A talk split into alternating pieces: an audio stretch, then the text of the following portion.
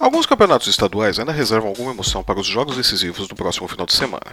Enquanto que em São Paulo e no Paraná, Corinthians e Curitiba abrem uma confortável vantagem de 3 a 0 sobre, respectivamente, Ponte Preta e Atlético Paranaense, deixando seus títulos muito bem encaminhados, em outros pontos do país os resultados seguem aberto e a promessa de um domingo agitado.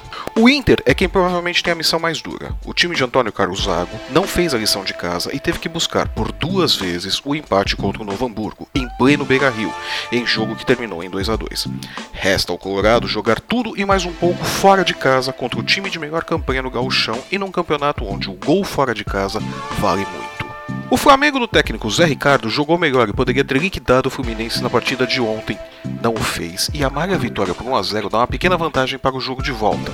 O que é muito pouco quando se tem Abel Braga e um time que dá poucos sustos pela frente. Em Minas, as boas defesas de Cruzeiro e Atlético Mineiro não deram chances aos ataques e o jogo terminou em 0 a 0. Uma ligeira vantagem para o Galo, que no próximo domingo joga no Horto, precisando de apenas um empate para levar mais um título mineiro. Em Santa Catarina, a reconstruída Chapecoense venceu o Havaí por 1 a 0 e agora pode perder o jogo de volta pelo mesmo placar, que mesmo assim se tornará campeã catarinense.